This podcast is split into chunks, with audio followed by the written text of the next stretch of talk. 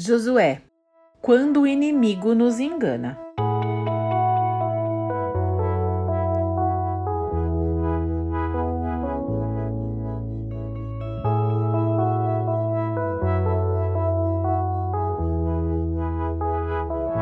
Chegando ao capítulo 9 do livro de Josué, vemos que muitos povos inimigos do Senhor fecharam uma aliança militar visando atacar e vencer o povo de Israel. A exceção era um povo de um lugar chamado Gibeon, que sabia o que tinha acontecido em Jericó e também em Ai, e portanto achou melhor não enfrentar os israelitas. Afinal, eles perceberam que algo divino comandava aquele exército. Então, eles fizeram a lição de casa, estudaram bem o inimigo, no caso os israelitas, estudaram as suas leis e traçaram uma estratégia para selar uma aliança com o povo de Israel. Eles inventaram que eram um povo de uma terra bem distante e que haviam ido até lá por conta da fama do Senhor e de tudo que Deus fizera no Egito. Isso está relatado no capítulo 9 de Josué. E não é que deu certo? Pois é. Eles conseguiram enganar Josué e os demais líderes israelitas, então Josué decidiu conceder a eles a paz. Na verdade, eles eram um povo inimigo de Deus e essa paz não podia acontecer, né? E isso parece muito estranho vindo de Josué, justamente um homem que tinha uma relação direta com Deus, uma comunicação aberta. Ele acabou se deixando levar pelo papinho, né? Pela conversinha do inimigo. Mas sabe por que isso aconteceu? porque os israelitas decidiram tudo sozinhos, sem consultar o Senhor. Confiar nas pessoas era um traço forte do caráter de Josué, e isso acabou fazendo com que ele cometesse esse erro. Na verdade, Josué estava agindo conforme o que Deus tinha dito que ele deveria fazer em situações como essa, né?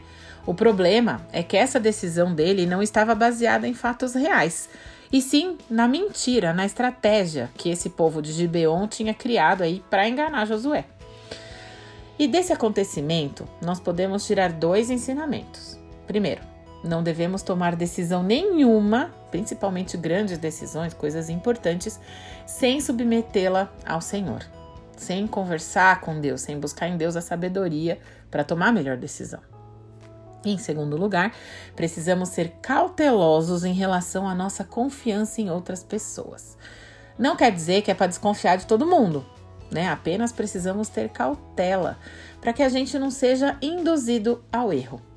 E esse cuidado deve ser especialmente necessário na vida das pessoas que têm aquele, aquele chamado coração mole, que acreditam facilmente em qualquer história triste que contam essas pessoas são suscetíveis até a golpes, né? É bem perigoso mesmo, tem que ficar de olho aberto. E lá em Mateus, capítulo 10, verso 16, diz assim: Eu os estou enviando como ovelhas entre lobos. Portanto, sejam prudentes como as serpentes e simples como as pombas. Esse recadinho vale muito pra gente hoje em dia, né?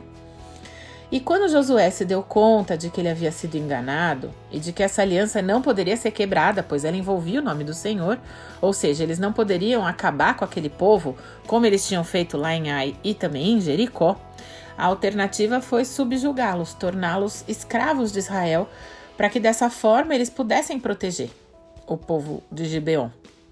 Que lição dura para Josué, né? Imagina. Mais uma vez, ele teve que aprender com um, um erro, com um grande erro. E com a gente, por acaso, também não é do mesmo jeito? Quantas vezes nós acreditamos em mentiras que são arquitetadas pelo pai da mentira, que é o diabo, e muitas delas envolvem inclusive a palavra de Deus.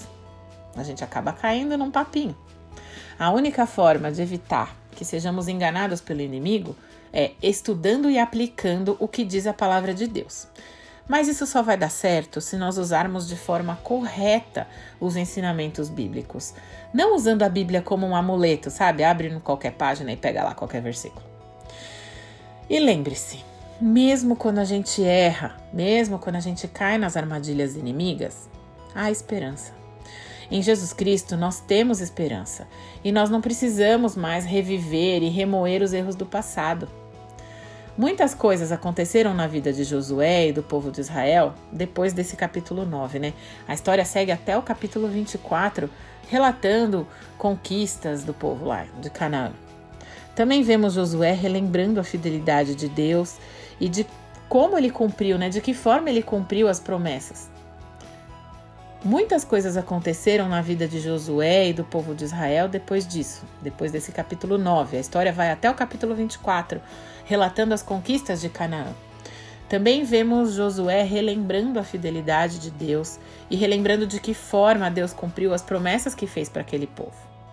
Josué morreu com 110 anos de idade, deixando um grande exemplo de liderança e um modelo de vida para as gerações que vieram depois dele inclusive para você e para mim.